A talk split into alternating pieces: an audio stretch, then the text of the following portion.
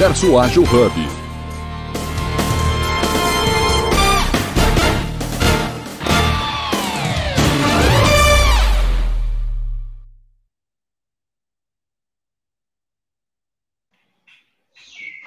Bom dia, bom dia, bom dia, pessoal! Começando mais uma segunda-feira aqui com o Universo Ágil.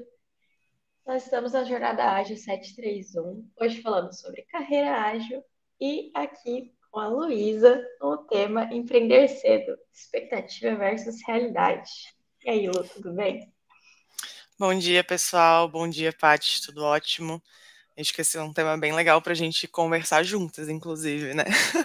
Com certeza, tem história para contar. Tem história para contar. E tem vantagens e desvantagens, né? Exato. Bom, vamos começar então com a nossa audiodescrição. Eu sou uma mulher cis, branca, de cabelos escuros atualmente. Hoje eu tô com uma blusa mais pro verde. No fundo dá para ver aqui paredes brancas e a minha porta aberta. Bom, eu sou uma mulher cis, branca, com cabelo escuro também atualmente. Estou de jaqueta jeans, um suéter verde e óculos com armação dourada. O meu fundo também é branco. Bora lá, Lu. Empreender cedo, né? O que é empreender cedo? Geralmente tem muita gente que começa desde jovem, digamos assim, a empreender. Muitas vezes pessoas que estão até na escola, ensino médio, algo do tipo, vê uma oportunidade de negócio e já fala, quero abraçar. E a gente começa sempre aquele sonho, né, de ter independência financeira. Algumas pessoas também já querem mudar ali alguma coisa da área, coisa do tipo. Como que foi para você, Lu? Quando que você começou Olha, a ter ali? Pra mim foi aquela situação, sabe, quando tu vê o cavalinho andando e aí tu escolhe subir em cima. Foi aquela oportunidade que passou e eu decidi é, abraçar. Então, é, eu já pensava muito em empreender, era o tipo de criança que vendia os próprios brinquedos. Tinha etiquetinha assim. A minha mãe e meu pai sempre foram muito de empreender para poder complementar a renda e a gente poder ter o melhor do, dos estudos aqui onde a gente mora. Então, eu cresci vendo o empreendedorismo acontecer. Minha irmã também é empreendedora, ela tem uma empresa de pipoca gourmet. Então, eu sempre, sempre tive isso muito ativo na minha vida. É, assim que apareceu a oportunidade, eu pestanejei por dois segundos e logo aceitei. É, eu tinha ali os meus 20 anos quando eu comecei a empreender. E eu gostei muito, assim. Teve momentos bons, momentos ruins, desafios, aprendizados, coisas que a gente classifica como fracasso e depois a gente vê que também é aprendizado, fica de lição. Mas eu achei muito bom e me fez amadurecer muito rápido, assim. É, eu também era bem dessa pessoa que via empreendedorismo de perto. A minha mãe era aquela pessoa que sempre estava começando um negócio novo. Porém, para mim, ao mesmo tempo que eu via ela sempre iniciando algo, eu tinha um receio, porque minha mãe era muito coração mole. Então, sempre, sempre, sempre ela ficava, ai, mas a pessoa me pediu para fazer tal coisa e eu abri mão do meu lucro porque eu senti que eu devia fazer. E aí fica com esse receio, assim. Para você, tipo, qual era a tua maior expectativa e qual era o teu maior medo quando você começou, você lembra? A minha maior expectativa era conseguir fazer a empresa crescer. E isso foi acontecendo de fato. A empresa começou ali com, comigo e mais um sócio, aí depois eu adquiri mais uma sócia, aí depois.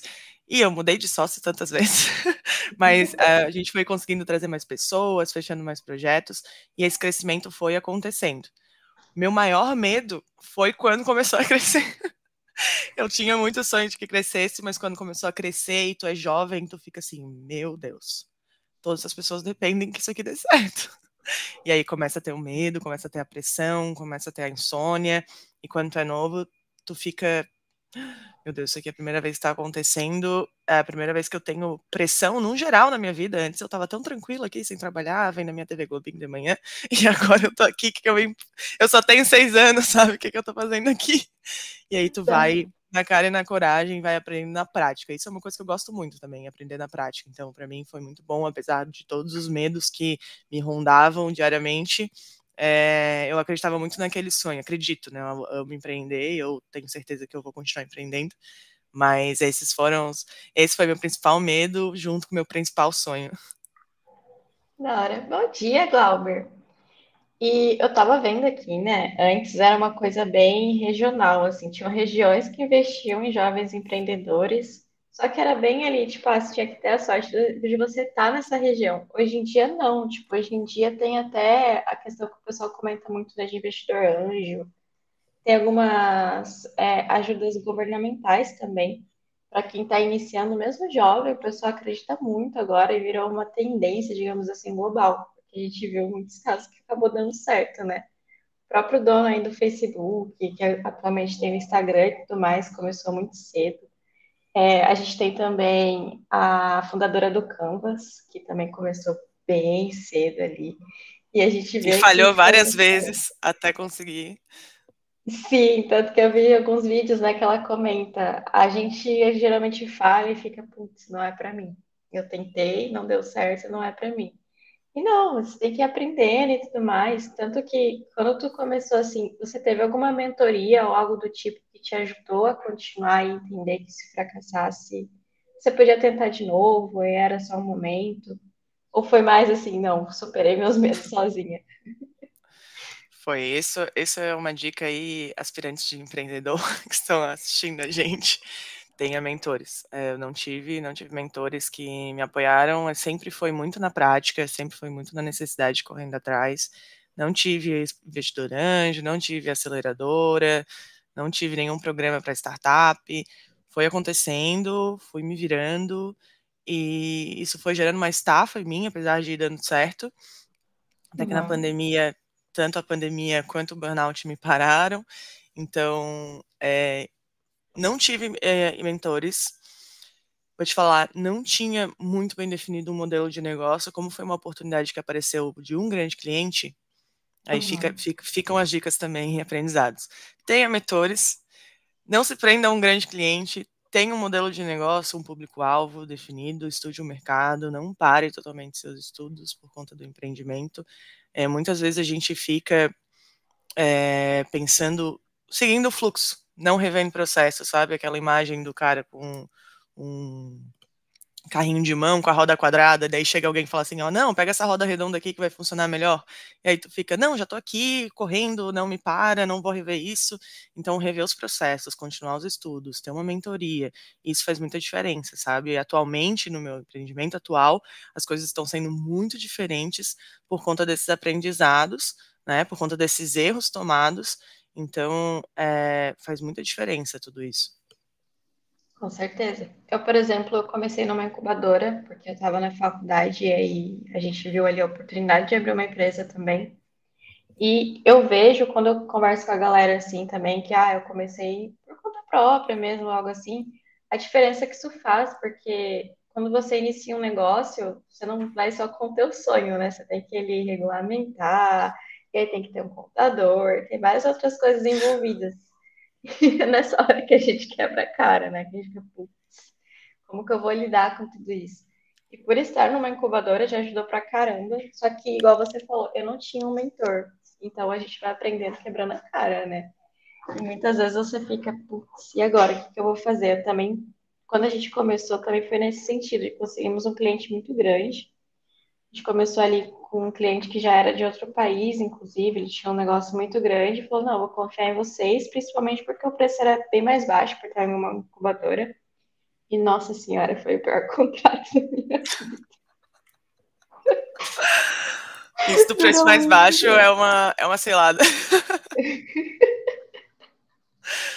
Contadores não fazem milagre, né? pessoal. Eles só ajudam a enviar os impostos. Eles não são seu financeiro. Contadores não são seu financeiro. Estude, estude financeiro também, porque você vai precisar. Exato. E aí, para você também, Lu, como que foi esse, esse papel? Porque empreendedor, cada hora está fazendo um papel ali, né? Tipo, você está colocando o um negócio da empresa, está fazendo contas, está organizando também ali que dá para fazer, o que não dá? Como que foi isso? É, o empreendedor de startup, ele é aquela, aquele multitask total, né? Ele é o administrativo, ele é o marketing, ele é o design da logo no início, ele é o financeiro, ele é a sua própria atividade, né? No meu caso era product owner. Então, é um turbilhão de coisas, assim. É... Quando tu decide empreender, eu sinto como se fosse um filho, assim, porque tu tem 24 é. barra 7 uma coisa contigo, tu se torna um CNPJ, né? Então, é uma pressão que muitas vezes tu acorda de manhã, sete grupos de WhatsApp de WhatsApp diferentes, bipando com mil mensagens de cliente ou reclamando, pedindo relatório, pedindo desconto, ou elogiando, time feliz também, dando bom dia, mandando meme. Então tem ali os seus prós e contras, mas é difícil, não tem como dizer que não é difícil ter todas essas tarefas e ao mesmo tempo que tu tem que administrar esses conflitos, mediar situações, né, fazer relatórios, fazer propostas comerciais, que tu aprende tudo ali no início, fazendo, então financeiro, comercial também. Então a gente vai desenvolvendo muitas skills, isso é muito bom. E quando a gente é novo, a gente tem muita disposição, né? Tudo é novo, a gente sabe que a gente tem que aprender tudo. A humildade é, necess é, é necessária para a gente poder admitir que a gente não sabe algumas coisas, pedir ajuda. Então o pessoal vê que a gente é novo, é, tem que mostrar credibilidade para que eles confiem na gente e a gente tenha é, essa facilidade em falar: olha, isso aqui eu não sei, por favor, me ajuda. Então, são muitas, são muitos cargos em um, né? Sim, e uma coisa que você falou, que eu lembro muito no início, que eu também acabei tendo sorte. Eu fiz engenharia, mas quando a gente foi abrir a empresa, eu fiquei, nossa, como que eu vou entender? Como que eu vou vender o que eu tô também construindo aqui? Eu lembro que eu fui no comércio, eu estava em Cornélio Procópio, era uma cidade pequenininha, eu estava com uma empresa de TI que a gente queria vender site. Aí eu fiz ali, tipo, dei uma estudada em funil de vendas e tudo mais. Falei, nossa, vou mapear a persona. E saí com umas perguntinhas básicas e fui olhando ali o comércio. E no fim eu fiquei, putz, ninguém quer comprar um site aqui na cidade.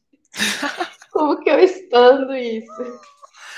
Para você, teve algum momento também que teve essa quebra de expectativa do tipo, caramba, comecei com um negócio muito legal, um produto muito foda, mas a hora que eu fui ver, tá difícil conquistar o público-alvo em si.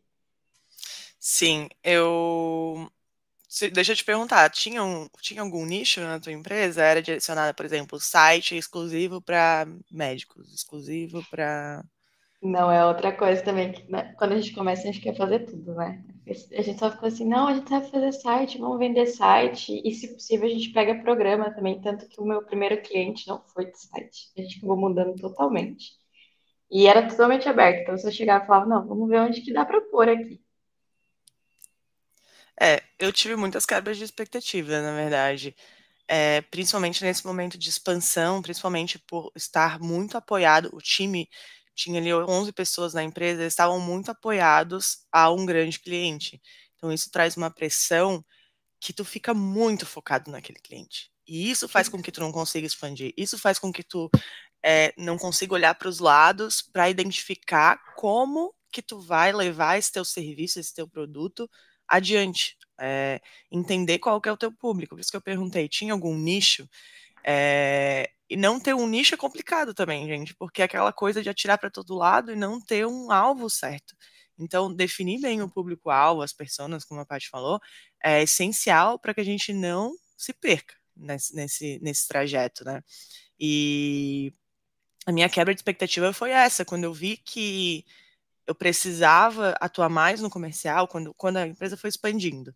E eu pude deixar o meu cargo do operacional ali e conseguir ir mais para o estratégico, eu vi que eu ainda estava muito presa ali no operacional, no delivery das coisas, ao invés de estar focada no estratégico. O meu estratégico era muito mais resolver problema, ouvir clientes, ser psicólogo de todo mundo, do que conseguir elaborar uma estratégia de mercado, de conseguir estudar o mercado. Essa é uma dica também, estudem o mercado. Tirem tempo para isso. É, e assim, não deixem seus estudos de lado, isso é muito importante também. A, a Paty estava falando ali no momento, aproveitando o gancho, de que às vezes tem pessoas que começam a empreender muito cedo, inclusive antes de entrar na faculdade, e isso muitas vezes, até pessoas que, que estão numa situação mais carente, assim, é, se encantam com isso. Por exemplo, uma menina ali, agora eu estou organizando uma feira de profissões para um bairro mais carente. E isso, o objetivo dessa feira é justamente a gente mostrar a importância da educação, a importância da continuidade dos estudos. Porque às vezes tu está ali com 14 anos precisando de dinheiro, aí tu faz ali uma, uma extensão de cílio, que tu já ganha 20 reais por extensão de cílio, aquilo ali para ti já é, meu Deus, isso aqui é, é, o que eu vou conseguir dinheiro tão rápido. Para que, que eu vou continuar estudando, sabe? Não, gente favor, por favor, continuem estudando, continuem se aperfeiçoando, porque a educação faz muita diferença. E estudem de acordo com o que vocês precisam. Assim, a prática é importante, mas use a prática e a necessidade que você vê na prática para buscar estudos referente a isso, para que você não se frustre nesse momento de não conseguir escalar a minha empresa. E busque ajuda. Mentores também. Se eu tivesse procurado um mentor comercial, um mentor financeiro, talvez assim fosse mais fácil, né? Juntos, cria, cria uma rede de apoio, né? Juntos a gente consegue mais. Sim, e isso que você falou é realmente muito importante. Eu vi que mesmo eu estando numa empresa que estava incubada em uma faculdade, tinha gente que deixava totalmente de lado o curso em si para focar ali na empresa. Só que aí você vê que tem momentos que você fica, por se eu tivesse dado alguma pausa, assim, procurado me aprimorar, visto pelo menos a teoria, eu teria conseguido lidar com uma situação X. Muitas vezes a gente fica, não, vamos na prática, sei fazer, e é isso, vamos embora. E de repente você topa ali com uma coisa que você podia estar um pouquinho mais preparado, pelo menos, tipo, ah, eu sei como isso funciona na teoria, então agora eu vou colocar em prática aqui, mas já estou meio que amparado. Isso que você falou também acho muito importante, Ludi. O pessoal chama muito de network também, né? Dessa rede de apoio e tudo mais. Tente conversar muito com pessoas que já estão na área, é, profissionais também que você vê que pode ajudar, igual você falou, né? Tem o financeiro e tudo mais. Até porque depois que peguei uma certa maturidade nisso, até a gente entende, ah, por que, que a empresa às vezes tem um dono e tem um CEO? São pessoas diferentes. E essa coisa de delegar, né? De, assim, eu vou ter uma pessoa no time, alguma coisa assim, que eu posso confiar, não preciso fazer tudo dar certo por mim mesmo. E no início dói, dói, dói. Muito. Tanto que, assim, eu, antes eu ficava muito assim, nossa, a pessoa é dona da empresa e ela simplesmente vai lá e pega, põe outra pessoa para trocar o negócio. E hoje em dia eu vejo, às vezes a gente precisa de alguém que tem ali uma expertise, um conhecimento maior para tocar aquela área. Tipo, para você, como que foi? Quando caiu a ficha, assim, você ficou, putz, eu tenho que começar a delegar as coisas para conseguir fazer o que eu realmente me propus a fazer dentro da empresa. Ah, a empresa foi crescendo, né, Paty? Assim, de um projeto foi para dois, de dois para três, aí foi aumentando, e eu mesmo, como operacional, não conseguia dar suporte a isso. Então, a partir do momento em que eu fui precisando contratar outro gerente de produto ali, gerente de projeto, para ir dividindo comigo as coisas, e aí fui treinando essas pessoas, olha só, meu Deus, eu novinha treinando pessoas, eu tá, devia estar tá sendo treinada também. E tava, né, o, o, o trabalho estava me treinando e eu consegui passar isso adiante. E graças a Deus eu achei duas pessoas muito boas que me ajudaram, duas, três pessoas ali que eu também tinha mais um assistente, é, três pessoas ali que me ajudaram muito e que eu tinha muita confiança, assim, sabe? Então, foram até pessoas que migraram da gestão pública para a gestão de tecnologia e hoje estão na gestão de tecnologia por conta da empresa. E quando eu vi confiança naquilo ali, para mim foi o um momento mais assim de tirar 500 quilos das costas e falar, ok, consegui delegar, consegui não centralizar isso aqui, posso focar em resolver os problemas maiores, posso focar em tentar expandir, posso focar em tentar fechar, fechar mais contratos.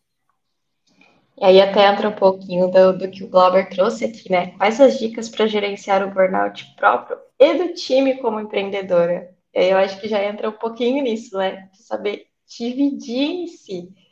Como Com que certeza. você viu, assim, nos momentos que você sentiu, putz, eu estou muito sobrecarregado você vai precisar fazer alguma coisa para gerenciar isso? Olha, depois de um tempo de empresa, diariamente. Diariamente, eu, eu assim, dormia e acordava com a, cabela, cabeça num turbilhão e pensando, que cansada que eu tô, que cansada. Então, quanto mais cansada eu tava, mais eu tentava delegar, mas parava parecer que mais vinham coisas. Sobre o burnout do time, é, eu sempre fui muito preocupada com pessoas, a Paty sabe que já trabalhou comigo, então eu sempre tive essa liderança humanizada E para mim é, era importante, eu acho que por isso que eu me sobrecarregava muito, eu tentava blindar o time e a gestora de tudo que fosse possível. Realmente só passava pepinos à frente se eu tivesse que estar tá lidando com outras coisas. Então o burnout do time é, não, acho que não tive ninguém que teve burnout, pelo menos não aparentemente ali na empresa. Sempre tentava manter o ambiente muito seguro, demonstrar as minhas vulnerabilidades também. O pessoal via que eu fazia o máximo possível para que não respingasse neles os, problem neles os problemas. E o burnout próprio, é, eu só vou dar dica agora porque eu errei, tá, gente? Não fiz certo no passado. Eu tive burnout, tive três burnouts. Inclusive, assistam o episódio de burnout aqui do Universo Ágil que eu participei. E assim, Valber, para gerenciar o burnout, essa rede de apoio é muito importante. Tanto a rede de apoio de mentores quanto a rede de apoio familiar e de amigos, assim. Não deixar a vida social de lado é importante. Manter a saúde mental, manter a saúde física, é, saber compartilhar, dividir, não centralizar as tarefas. Então, é, para não cair no burnout, é importante se colocar sempre à frente. Assim, é claro que a empresa, tu acaba virando a empresa, né? O teu CPF acaba virando o teu CNPJ. Mas a gente precisa saber que atrás desse CNPJ tem um ser humaninho, uma pessoa. Seja humano com você mesmo, né? Entenda que você tem seus limites. É. Acho que quando a gente empreende cedo, acontece isso, né? Da gente não saber os nossos limites. É a primeira vez que a gente está, às vezes, até trabalhando. Então, quando tu tá a primeira vez trabalhando e tu vê resultado em uma empresa, tu vê pessoas abaixo de ti conseguindo conquistar espaço no mercado por conta da tua empresa, tu vicia naquilo ali, tu vicia naquele fluxo de trabalho. Eu amava, eu amo o que eu faço, eu amo estar nesse movimento, estar nessa correria. Então, isso é preocupante, essa paixão pelo trabalho, essa paixão pelo, empre pelo empreendedorismo, porque tu se deixa levar naquilo que tu tem a paixão e às vezes acaba deixando o hobby de lado, acaba deixando família de lado, acaba deixando amigos de lado, relacionamento de lado, ou às vezes compensando toda a falta da vida social que tu que tu deixou para o lado num, em um relacionamento, em uma única pessoa, que acaba Sim. gerando uma sobrecarga afetiva, acaba destruindo o relacionamento. Então, eu acho que as principais dicas é essa rede de apoio de mentor que a gente comentou, é a rede de apoio de amigos e família, é a saúde mental, prezar a saúde mental, é, estabelecer limites desde cedo, assim. É, não vai saber os limites não vai conhecer os seus limites desde cedo, mas tente ir pisando aos poucos e não dar passos muito longos para acabar não se perdendo nessa emoção e nessa paixão que é o empreendedorismo. Nossa, eu concordo super, super, super. Tanto que até esses dias eu estava muito viciada nessa coisa de trabalho, até que acho que a gente até conversou, né, Lud? Tipo, é como que faz, né? Quando você tá vendo que você tá chegando no burnout ali, eu peço um afastamento e, e algo do tipo. E foi muito importante meu namorado chegar para mim e falar, cara, você tá muito estressada, é, tá complicando até, assim, o nosso relacionamento, porque eu vejo que você tá infeliz, que você tá o tempo todo ali tentando resolver algo. E dá aquela pausa, tipo, ah, deixa eu avaliar aqui como que eu tô realmente. Será que eu não preciso tirar um tempinho para mim, um autocuidado? Tanto que eu tinha parado, inclusive, até por um tempo de praticar esporte e tudo mais. Eu fiquei, não, eu preciso voltar, porque isso é muito importante. É o momento ali que você recupera os teus hormônios da felicidade e tudo mais, que você para e investe em você. E até legal isso de ter uma rede de apoio, porque às vezes as pessoas conseguem sinalizar a gente, né? Porque a gente tá tão enfiado ali naquele meio que você não percebe. Você simplesmente vai indo, vai deixando de se levar e de repente, a hora que você percebe já é meio tarde, é aquilo, né? Tipo, você não tá conseguindo mais fazer porque você tá sobrecarregado. Ou você perdeu também, né, algum relacionamento, tanto amigo, relacionamento romântico, tá com uma crise familiar. E é legal isso das pessoas verem, olha, eu estou te avisando, vamos fazer algo em conjunto. Então, não deixe assim. Quando alguém te sinalizar também, é muito importante que você fique, putz, eu deixa eu refletir se realmente não faz sentido, né? Porque às vezes também tem gente que confunde de, de alguém estar tá sinalizando e assim, ah, mas fulano não quer que eu cresça, não quer isso, ou quer aquilo. Tem que ter muita cabeça aberta também, né? Vejo é muito importante. Isso. É importante essa rede de apoio de pessoas que a gente confia e às vezes até pessoas que a gente não tem tanta relação emocional, assim, né? Como pessoa, pessoas da própria empresa ali, liderados, que sinalizam isso, né? Falam, olha, eu acho que tu tá cansada demais. Tu não... Quando as pessoas começam a falar assim, tu não quer que eu faça isso por ti? Tu não quer talvez tirar um dia de folga? Aí fica assim, putz, eu acho que eu preciso de fato dar uma freada. Minha mãe tava certa, sabe? Aquela coisa de mãe é muito super protetora. Não, não vou nem falar pra minha mãe tudo que tá acontecendo aqui, porque ela vai falar que eu tô fazendo demais, que eu preciso descansar, e não, agora eu preciso correr. E, gente, é, escutem, escutem as mães de vocês, os pais de vocês, porque a gente precisa dar um tempo, dar uma freada, senão a gente cai nessa nessa do burnout, ele bate na porta e ele não bate tranquilo, não, já chega dando com os pés. Sim, muito importante. E aí, tipo, Lu, quando você chegou no teu primeiro, digamos assim, fracasso, que não é bem fracasso, né? Que você se viu ali, caramba, fugiu totalmente do que eu esperava que tinha acontecido. Como que foi para você esse choque, assim? Porque geralmente a gente tá sempre assim, mas eu tô fazendo tudo certinho, então vai dar super certo, eu vou conseguir conquistar aquele objetivo. E de repente você fica, putz, não, não rolou. Eu fiquei por um tempo nesse, putz, fracassei, porque assim, mesmo que a gente planeje tudo, é, a nossa ansiedade consiga prever todos os cenários péssimos que possam acontecer. Bom dia, Liliane. É, a gente fica à mercê quando acontece, por exemplo, uma pandemia. A minha empresa acabou durante a pandemia, então a muitas vezes a gente não. A pandemia foi pesadíssimo e assim, eu tentei ao máximo manter a empresa. Cheguei a, a contratar a equipe de marketing na, na pandemia para para tentar reverter a situação que estava acontecendo naquele período pandêmico. Então, assim, é, mesmo que tenham momentos em que a gente veja que vai acabar fracassando, que vai acabar levando às vezes ao fim de uma empresa, são aprendizados. Infelizmente as coisas acontecem, infelizmente um cliente cancela do nada, infelizmente tem uma pandemia, infelizmente às vezes o pessoal se demite, aquela pessoa principal do time se demite e acaba atrasando, aí perde cliente. Então Nossa. tem muitos cenários possíveis de riscos que a gente tenta mapear, mas às vezes não tem como. Então é a gente ver que fez ao máximo, sabe? Eu sei que eu fiz o máximo do meu máximo na minha primeira empresa. Eu acho que o que eu poderia ter feito de melhor é ela ter cuidado de mim, porque talvez se eu tivesse melhor eu teria é, conseguido fazer mais rápido mudanças para tentar manter, mas eu vi que o término da empresa foi essencial para mim. Assim, foi o momento que eu precisava que terminasse ali. Eu, eu fechei a minha empresa exatamente quando a minha mãe estava internada com Covid. É, a, quando estava acontecendo ali a pandemia do Covid, eu ainda estava tentando erguer a empresa, estava com a equipe de marketing, contratando uma empresa de marketing, e a gente estava tentando se restabelecer, mas estava sendo assim, sabe quando o universo está te falando assim, cara, não, eu já estou falando que não, para. E aí eu tive que ficar, como eu era a única pessoa da família que tinha, que tinha tido Covid na época, eu tive que ficar no hospital com a minha mãe. Então, era uma movimentação a todo momento, não tinha tempo para olhar o celular. E ali naquele momento da empresa, a gente já estava com pouquíssimas pessoas, eu não tinha mais aquelas pessoas principais que me ajudavam antes e que eu podia assim, ok, tive uma úlcera, por exemplo, que foi o meu primeiro burnout, eu tive uma úlcera, eu consegui deixar com aquelas pessoas que eu tinha treinado. Mas naquele momento eu já não tinha, tinha pouquíssimas pessoas e não eram as pessoas estratégicas. Então foi assim, oi, fecha tudo, tô aqui, acabou, próxima vez a gente tenta, sabe?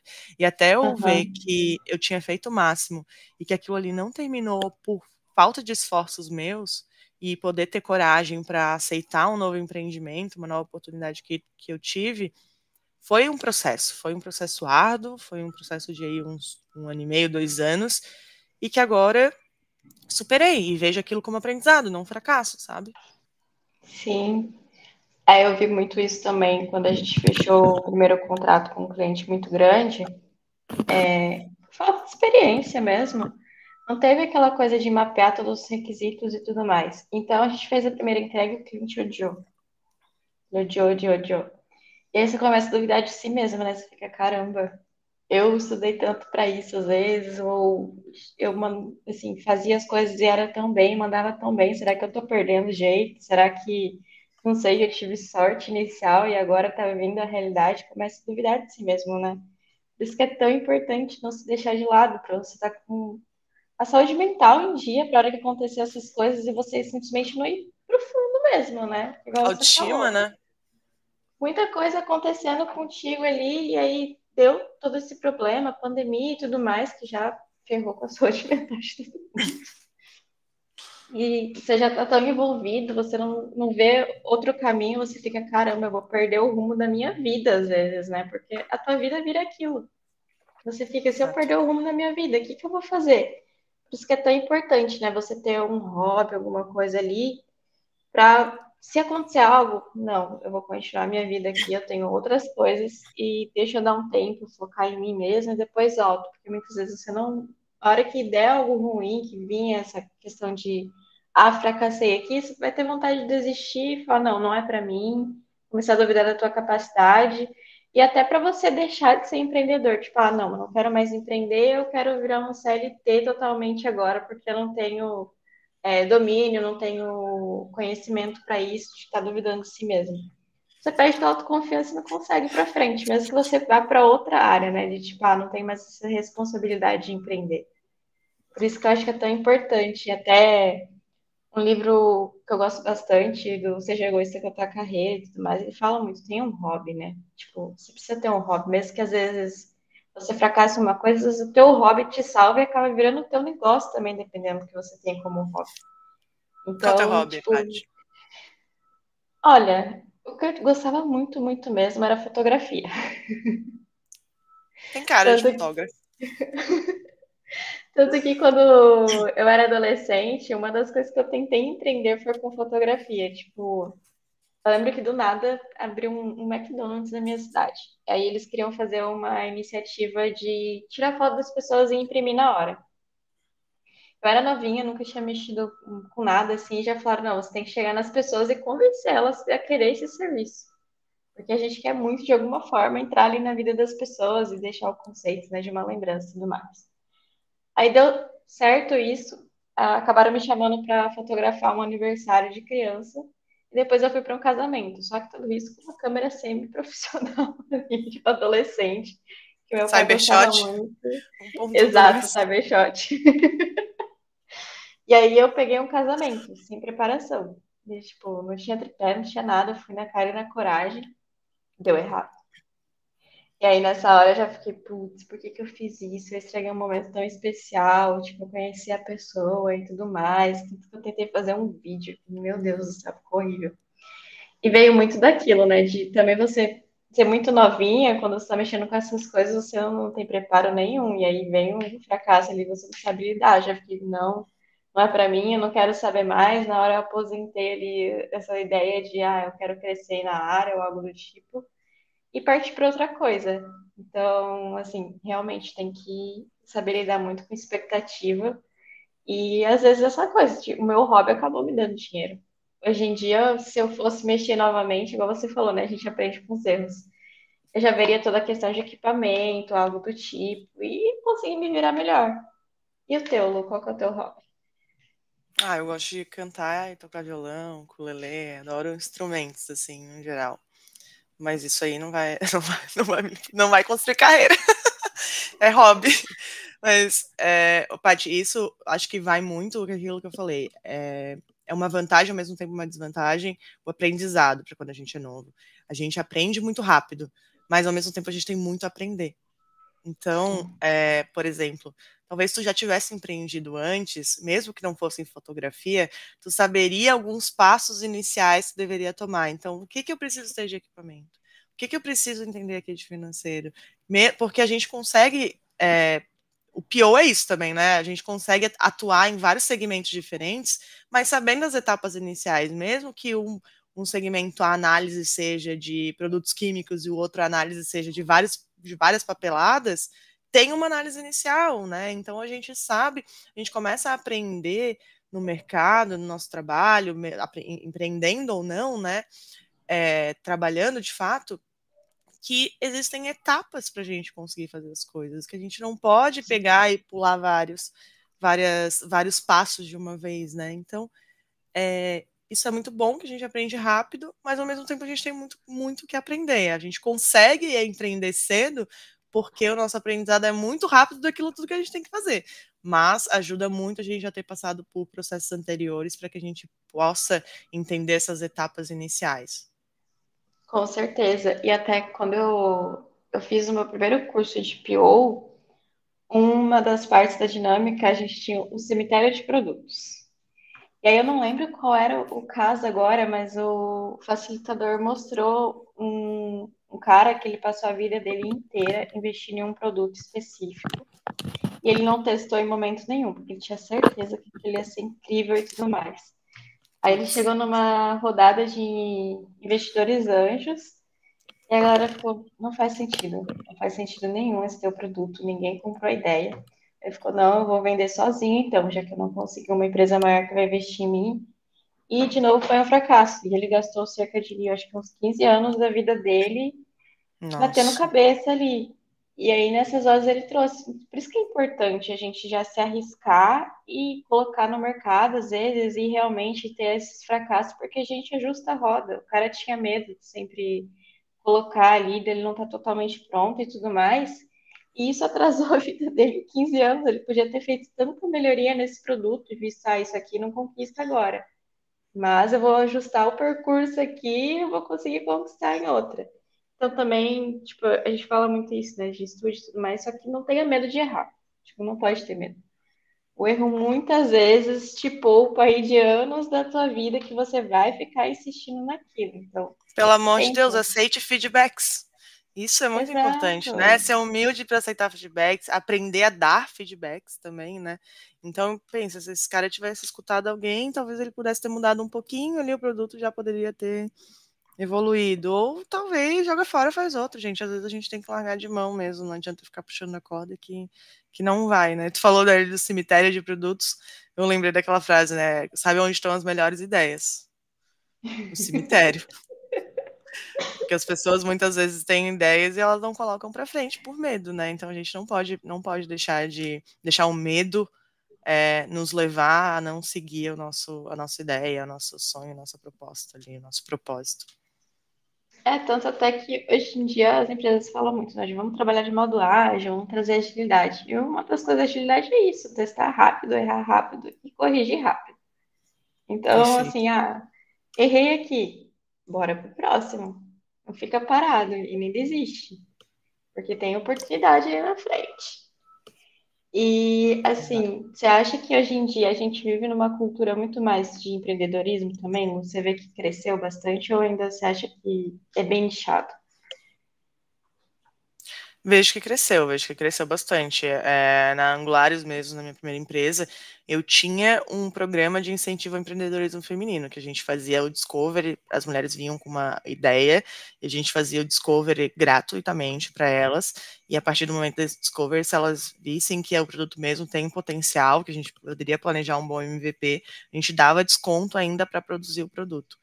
E eu acredito muito, e eu acho que essas produções independentes, esses, esses empreendimentos, eles são muito importantes porque eles trazem inovação, né? Acho que inovar, e isso é muito bom da gente ser jovem também, porque a gente está muito antenado. Né? Agora eu já sou cringe, mas na época que eu estava empreendendo, ali nos primórdios, eu acho, me achava assim super agilizada comparado às pessoas que eu trabalhava ali no meu CLT. É aí que eu vi, gente, olha o potencial que eu tenho, sabe, para poder inovar, uhum. para poder é, trazer outros, outras empreendedoras, outros comigo ali. Então, eu acho que vem crescendo. O empreendedorismo digital vem crescendo muito nesses últimos tempos, também Sim. por conta da pandemia. E a gente tem muitas maneiras de empreender hoje, né? Então, eu acho que isso facilita também o empreendedorismo tudo pode se transformar num negócio. Então, acho que isso é, alavanca essa, essa onda de empreendimentos que tem vindo aí desses tempos para cá. Sim, eu vi muito no quesito de. A gente trabalhou em empresa que passou por layoff, né? E muita gente, quando passou pelo layoff, falou: ah, agora eu vou empreender, eu vou abrir meu próprio negócio, eu já tenho conhecimento suficiente. E eu vi que até trazendo a maioria que eu conheço, acabou partindo para o negócio próprio. Falou, não, eu já tenho, assim, tanto contato, no nosso caso, né, tinha contato direto com o cliente e tudo mais, eu sei o caminho que eu quero seguir sozinho e eu não quero voltar para um CLT no momento. Então, deu para ver que teve muito disso e eu acho que a pandemia ferrou muita gente, só que ao mesmo tempo trouxe também muita gente que colocou a criatividade para rodar, digamos assim, né? Surgiu muito negócio novo, muitas ideias, essa questão de, do digital fez um boom, né? Todo mundo ali, não, agora eu preciso me adaptar. E até trouxe, acho que, como você falou, essa coisa do jovem conseguir se destacar mais, porque todo mundo estava dependendo da tecnologia. Então, tipo, pessoas que tinham esse domínio, que nasceram com a tecnologia, cresceram com a tecnologia, conseguiam ter um destaque ali no mercado também, né? E aí vem as ideias, e muitas vezes também até você puxa uma pessoa que não tem tanto domínio de tecnologia e juntos vocês constroem algo legal. Eu acho isso também Hoje a informação ajuda muito, a gente tem muito fácil acesso à informação, a gente tem muito fácil acesso a cursos de tudo. A gente tem um chat GPT aí que consegue trazer, responder qualquer pergunta. Nossa, mas cuidado, gente. Ele é bem induzido, hein? Cuidado aí com o chat GPT. Não vão só estudar pelo chat GPT, continue os estudos de vocês. Mas a informação hoje ela é muito rápida e o jovem está muito, tá sempre muito ligado à tecnologia, né? Desde cedo. Então, acho que isso facilita bastante a, a novos empreendedores, a jovens empreendedores. Bom e dia, André, bom dia. E assim, Lu, quando eu dei uma pesquisada sobre geralmente qual a motivação que os jovens começam a empreender. E eu vi muito que a galera tem aquela expectativa de, ah, eu vou ganhar fama, eu vou ser muito famoso, eu vou ser referência no que eu faço. Você teve também um pouquinho desse sentimento, assim, essa motivação? Porque eu já vi muita gente que começou a empreender e ficou, não, eu quero, por exemplo, ah, eu, eu tinha um amigo que falava, eu vou ser foda na minha área e eu vou construir a armadura do Homem de Ferro numa impressora 3D totalmente, eu vou conseguir fazer ela virar funcional a ponto de conseguir fazer ela voar, para você ter ideia da meta ali. o jovem, ele às vezes é muito ganancioso também, a gente põe metas lá em cima pra gente. Ou iludido também, né? Não, tinha, tem, tem. É, eu tenho esse perfil empreendedor, protagonista, influenciador. Eu, a gente busca muito reconhecimento. Acho que é, o reconhecimento traz muito essa vontade, né, de querer ser, de querer fazer, de querer ser o exemplo. Então, estar ali na, naquele meio de faculdade, tu tá com uma empresa e eu acho que é, hoje há um tempo já, já se vende muito essa, essa situação de que pessoas importantes são ocupadas, né? Então, acho que por isso a gente acaba caindo muito no burnout também. Então, a gente vê ali, tá na faculdade, sempre naquela correria, ah, não, não posso falar com ninguém, tô aqui correndo. Isso dá uma, dá uma vontadezinha de continuar querendo ser aquilo.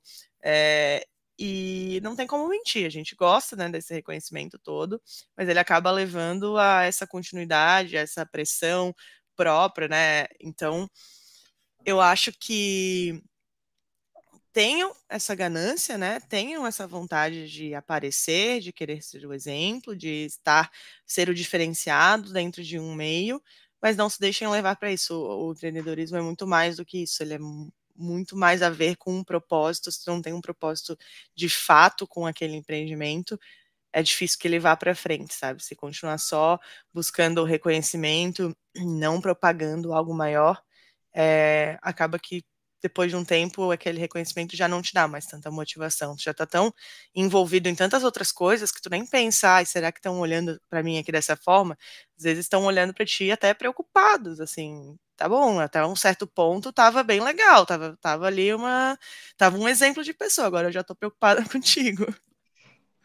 Exato, e eu acho que até isso que você trouxe da pessoa estar sempre ocupada é muito real. Tanto que até esses dias eu tava no LinkedIn, eu vi um negócio que eu achei engraçado. Será que você trabalha direito? Aí tava, eu fui ler e era assim, geralmente as pessoas fingem estar ocupadas porque um gestor costuma dar muito mais valor, muito mais assim, prestígio para alguém que está sempre ocupado do que alguém que ele está vendo realmente trabalhar. Exato. Porque assim, ah, eu não consigo ver a pessoa trabalhar porque ela está sempre ocupada. Então, é uma pessoa muito boa. E a pessoa que consegue demonstrar o trabalho e está organizada já não tem tanto valor. Então, muito cuidado com isso, né? Porque aí que nasce o burnout, de tipo, ah, eu estou muito tranquilo. E isso não é normal para um empreendedor. Eu preciso estar totalmente ocupado, totalmente sobrecarregado, então não estou dando certo. E você começa a procurar ali coisas que te ocupem. E não, muitas vezes é melhor ser uma pessoa mais organizada, ter um tempo ali, conseguir, nossa, consigo parar para respirar e tudo mais, do que ser totalmente ocupado, né? Porque até eu acho que foi em um episódio aqui que a gente trouxe que algumas vezes as pessoas também só estão tão ocupadas que elas não conseguem organizar o tempo delas. Tipo, ah, eu me proponho muito mais do que eu consigo dar conta. Então, já tem que tomar cuidado com isso também, né? Não tenha medo do ócio. Ele é bom. São pequenas, pequenas lacunas de tempo que tu pode aproveitar para reorganizar, para rever processos. Faça uma autorretrospectiva sua. Entenda assim o que, que eu estou fazendo bem, o que, que eu estou fazendo mal, o que está me puxando para trás, o que, que eu posso melhorar. Porque todos nós precisamos de revisões, todos nós estamos em constante momento de transição, metamorfoses ambulantes, e o ócio ele é importante para isso, para que a gente possa ter um momento de estudo, para que a gente possa ter um momento de tranquilidade. O que, que custa pegar os 10 minutos que sobrou entre uma reunião e outra e tomar um cafezinho, tocar um violão, sei lá, bater umas fotos. Então, é, entenda que não tenha medo de não estar ocupado a todo momento. Tenha é, orgulho de que você conseguiu no tempo necessário fazer as coisas, que chegou a sobrar tempo para que você possa se aperfeiçoar, descansar, dar uma atenção para o cachorro, que seja. Então, não tenha medo de ficar sem, o que, sem ter o que fazer. Para de inventar coisas novas. Não, não, não pega. Sabe aquela coisa quando tu tá no CLT do, ai meu Deus, eu tô aqui, vai, vai que alguém me vê que eu tô esses 30 minutos sem, sem ter o que fazer. Vou inventar alguma coisa, vou aqui entrar em uma comunidade, vou criar um. Vou, vou dar uma mentoria. Claro, da mentoria é legal, mas, pô, talvez esse tempo para ti faça muito mais, seja muito mais vantajoso para ti, para o teu time, para a empresa em geral às vezes a gente só precisa descansar e o medo do ócio não deixa que a gente faça isso. Sim, tanto que empreendedores que começaram jovens e hoje dia são gigantes, eles pregam muito isso. Mark Zuckerberg mesmo fala direto sobre saúde e bem-estar. É, quem, o criador do Airbnb, eu não sou muito boa com nomes, vocês vão ver que eu vou falar, eu não vou falar os. Também traz isso, a própria criadora do Canvas, ela traz muito disso também de, cara, tenha um tempo para cuidar do seu bem-estar. Então, assim, até porque ela tem uma ferramenta ali que depende muito da criatividade em si. E ela traz muito disso, de, de como que você vai ser criativo se você estiver sobrecarregado. E ela começou com uma paixão, então para ela é ainda mais importante do tipo, vamos criar uma atmosfera positiva para conseguir realmente fazer dar certo, porque também se você ficar o tempo todo sobrecarregado sem espaço para pensar e entender o que está acontecendo, não vai para frente. Então, vamos cuidar Exatamente. do que realmente importa, né? Que é o, a nossa mente em si. E você também acreditou naquela famosa de se eu for empreendedora, eu vou ficar rico rápido, Lu? Eu acho que esse é o primeiro propósito. acho que esse foi meu primeiro propósito, assim. Eu acho que a vontade de talvez poder mudar de cidade, tudo que o empreendedorismo poderia proporcionar, viagens, é, conhecer lugares. Acho que esse é, é, o vislumbre inicial, né, da gente, putz, quero empreender cedo, é, ficar nessa correria para que aconteça logo essa minha que eu tenha esse patrimônio, né? Esses patrimônios que eu quero adquirir.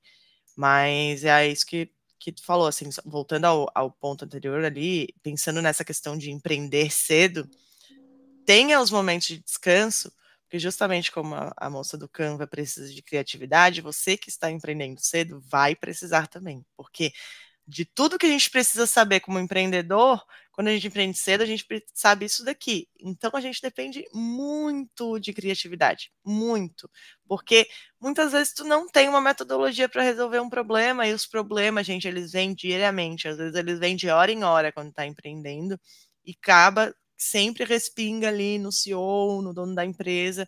Então, esse momento de descanso para que tu tenha criatividade, para que teu cérebro funcione para resolver problemas, que ele esteja programado para buscar soluções é, estratégicas, é muito importante. Use da sua juventude para que tenha descanso e para sua cabeça poder funcionar de forma criativa para resolução de problemas. Isso é muito importante para quem está começando a empreender cedo.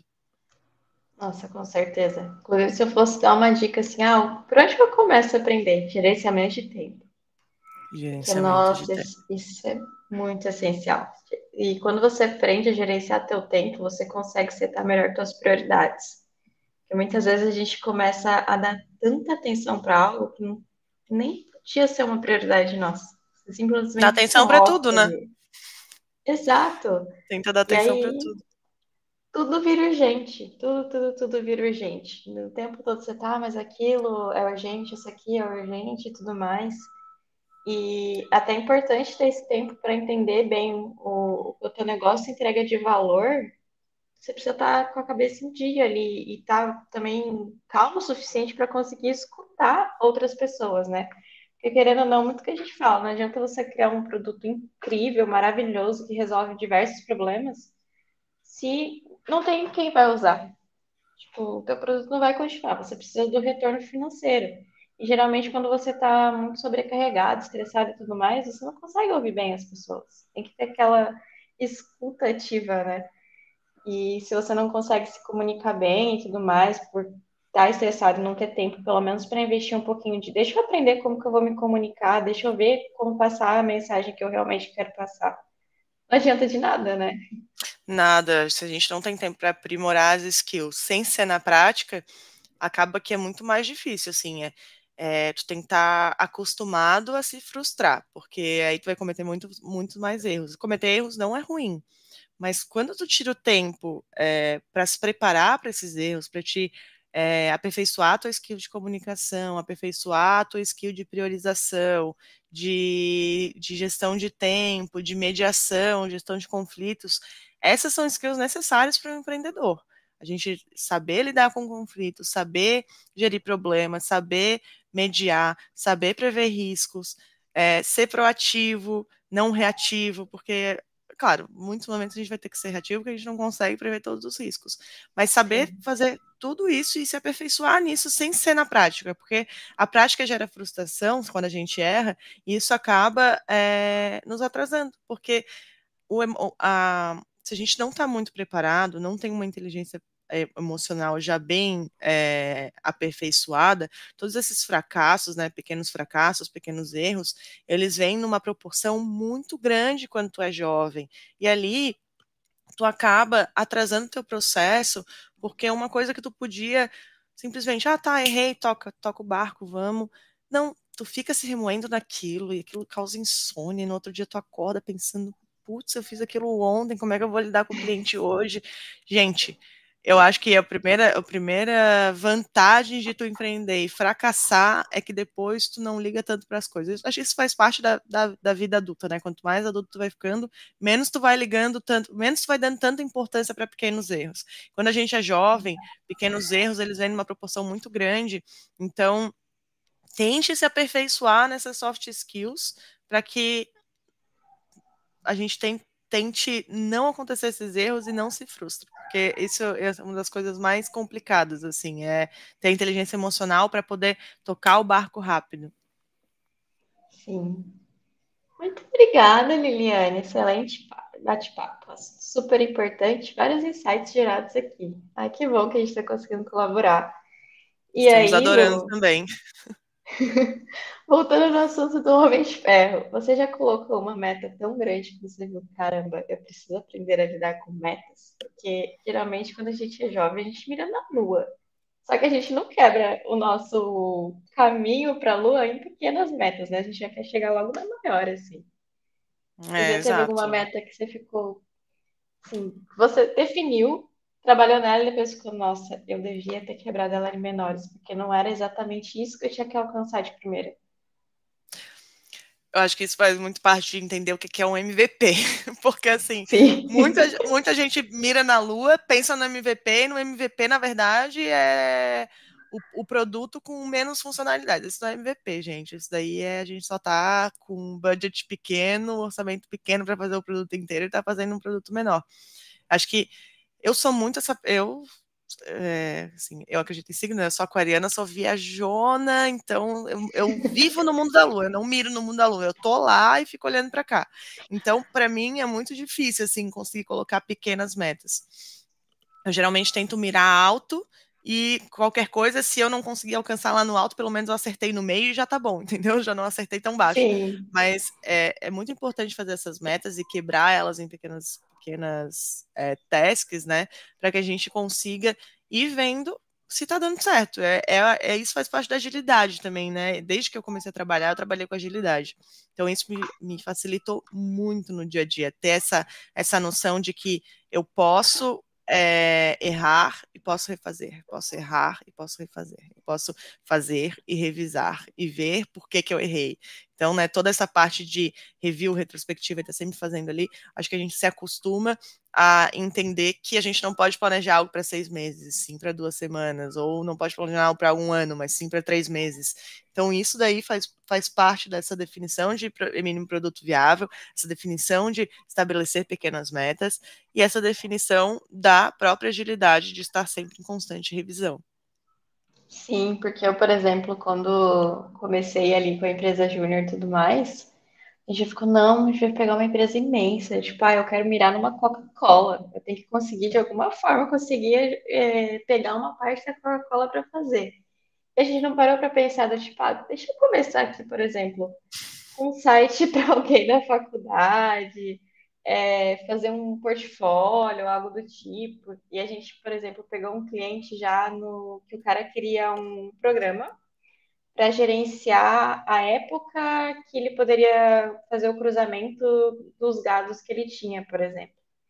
E é algo totalmente complexo, fugia totalmente da área, a gente tinha que entender um pouquinho como funciona esse cruzamento, é como que buscar ali na biologia, porque ele queria saber qual tipo de gado era melhor com qual outro tipo de gado e tudo mais, tinha vários detalhes. E a gente só ficou, não, eu quero um negócio desse nível. Quero mudar ali totalmente, digitalizar tudo, todo o processo que um veterinário, por exemplo, faria e tudo mais. E já fomos de cara nisso aí. A gente não quis parar e falar assim, não, deixa eu pegar um, um site menorzinho, talvez pegar ali um professor que dá aula particular, algo do tipo, que eu já vou conseguir conversar diretamente com ele. Eu entendo, tá no meio acadêmico. E aí acaba gerando essa frustração, né? Então, gente, não se importem também de começar com coisas pequenas.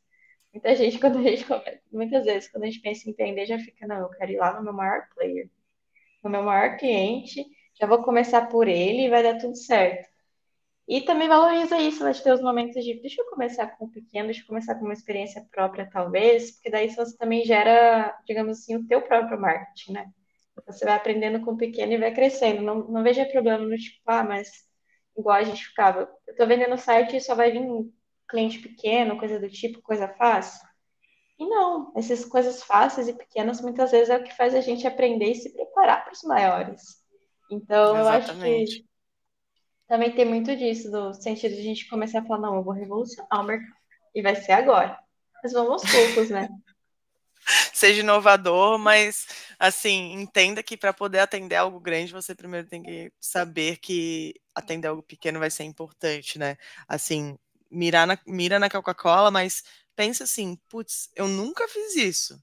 Será que se eu for atender agora a Coca-Cola, tem mais chance de eu ir lá atender e errar e acabar perdendo a Coca-Cola para sempre, ou atender e acertar, já que eu nunca fiz? Acho que tem, tem que ser, ter esse overview, né? Cara, eu acho que faz muito mais sentido, então, eu tentar fazer aqui uma prova de conceito, digamos, com um cliente menor, que tenha essa mesma estrutura da Coca-Cola, funcione mais ou menos do mesmo jeito, não precisa ser o mesmo segmento, mas que vai me preparar para aquilo. Às vezes, até um cliente menor, eles, como não tem tanto processo, eles são muito mais microgerenciadores, né? O cliente menor, eu acho que ele faz. De cliente menor constrói caráter. Sim. Então, eles são muito mais microgerenciadores, eles acabam ficando muito em cima daquilo ali, querem participar de tudo. Então, tu ter esse cliente que fica muito em cima, é, em miúdos, né? Enchendo o saco toda hora, para que tu faça tudo da maneira dele, faça exatamente do jeito que ele quer. Às vezes ele não sabe nem como constrói um sistema e quer ver o código do negócio. Então, faz parte, constrói caráter, se prepara, e aí, quando for atender a Coca-Cola, às vezes seja até mais fácil do que o cliente menor, mas passe, passe por, esse primeiro, por essa primeira etapa né, necessária. Com certeza. Bom, acabou que já deu o nosso horário, Lu. Ah. Sempre bom falar contigo. E, tipo, cara, sempre aprendo muito. De verdade, você tem experiência para dar e vender e é uma profissional maravilhosa. Digo isso porque eu vi de perto já atuação. E aí eu acho que seria legal a gente resumir aqui quais seriam as dicas realmente que a gente quer deixar para a galera que quer começar a empreender, na tua opinião, assim. Pode começar com as dicas.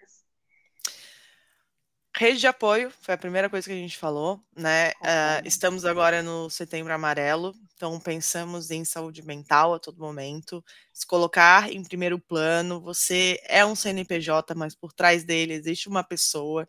Não adianta ser líder humanizado com os outros e não ter humanização consigo mesmo.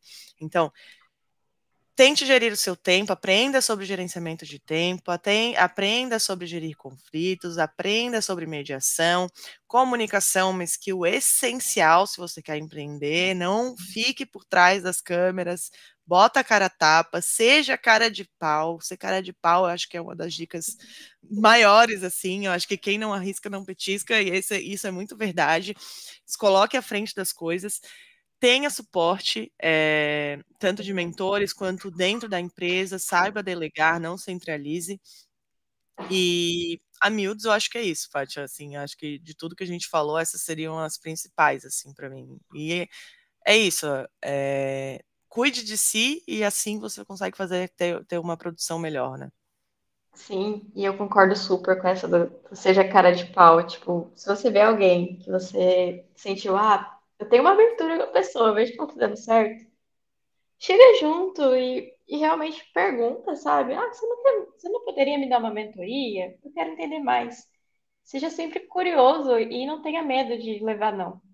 Ou, por exemplo, igual a gente falou muito, né? Não tenha medo de fracassar. Entenda que é tudo um aprendizado contínuo.